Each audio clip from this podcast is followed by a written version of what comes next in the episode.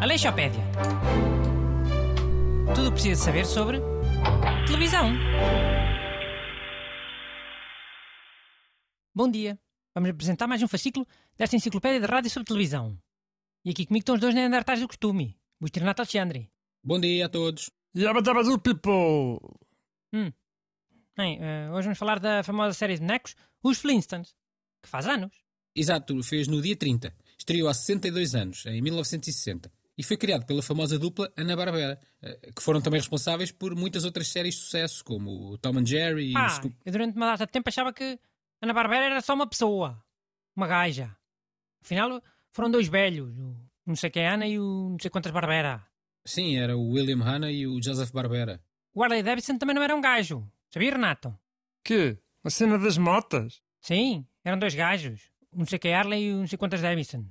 Acho que quando tem um IFA a separar os nomes, costumam ser duas pessoas. O Ana Barbera tem? E o Harley Davidson? Acho que sim. Ana Barbera tem de certeza. Ah, E Dolce Gabbana? Dolce Gabbana é que também são dois manos. O Dolce e o Gabbana. Não é só um. Pá, mas a marca Dolce Gabbana é Dolce e Gabbana. Está lá o I. Não dá para pensar que é só uma pessoa. Dolce Gabbana parece... É uma sobremesa. Sempre pareceu. Neps? Sei perfeitamente que é uma marca ligada à moda. Pá, tá bem. Mas mete Dolce Gabbana no momento de um restaurante. A ver se não há logo pessoas a pedir. E a meia parte nem pergunta o que é, com vergonha de passar por burro. Olha, vou lançar isso. O doce da casa passa a chamar-se Dolce Gabbana. E é mais caro, claro. Que a marca Dolce Gabbana também é, é bem mais caro. Epá, podemos continuar ou quê? Ainda se lembram qual é o tema de hoje? Lembro. É o... Os Flintstones. Ah, pronto. Então vamos falar disso, caramba. Olha, Augusto. Tu bem, mas esta calmas, mas é. Pai, estou enervado. Acho que estás em condições para falar de bonecos? De manhã na Rádio Nacional? É É um perigo. Ainda enervas as pessoas que estão a conduzir. A falar de bonecos, carago. Eu não estou nada enervado. Vocês aqui. Mano, as pessoas enervadas dizem sempre que não estão enervadas, mano. É impressionante.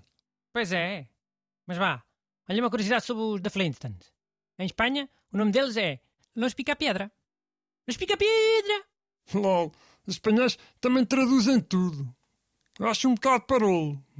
Mas também respeito, claro. Olha, eu acho muito parolo. E não respeitam. Esses facões até o nome do Fred Flintstone traduziram. Ficou Pedro Pica-Piedra. Fred passou a Pedro. Ah. Tá boa a Espanha, tá boa. Ah. Olha, vou meter a, a dar a música dos The Flintstones, que é toda animada. Pode ser que te acalma, Augusto. Está a resultar? Vou meter mais alto. Epá, oh Bruno, deixa isso. Já estás mais calmo? Já estou mais calmo, já. Pronto. Olha que esta não era a música dos The Flintstones, ao princípio. Era outra. Sabiam? Por acaso não sabia. Sabia. Eu preparo os programas. Então, e sabias que os Flintstones chegaram a ter o Flintstone e o amigo dele a fazer uma propaganda a uma marca de cigarro? A fumar muito e a dizer: Ai, que prazer, que delícia. Comprei este cigarro, ai, que prazer tão grande. Hum. Oh, não tinha nada. Tinha, carago. Anos 60 era, era tudo ao calha. A América achava que não havia nada que fizesse mal. Tirando os comunistas, claro. Disso tinham eles medo. Sim, mas eh, também convém lembrar que os Flintstones era uma série sobretudo para adultos. Dava à noite. Olha, como é a lembrar, quando apareceram as pessoas, já não havia dinossauros, pá, há uns 60 ou 70 milhões de anos.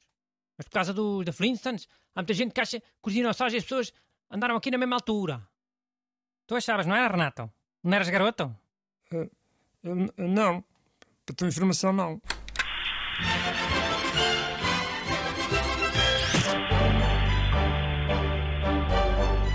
Aleixopédia. Tudo o que precisa saber sobre televisão.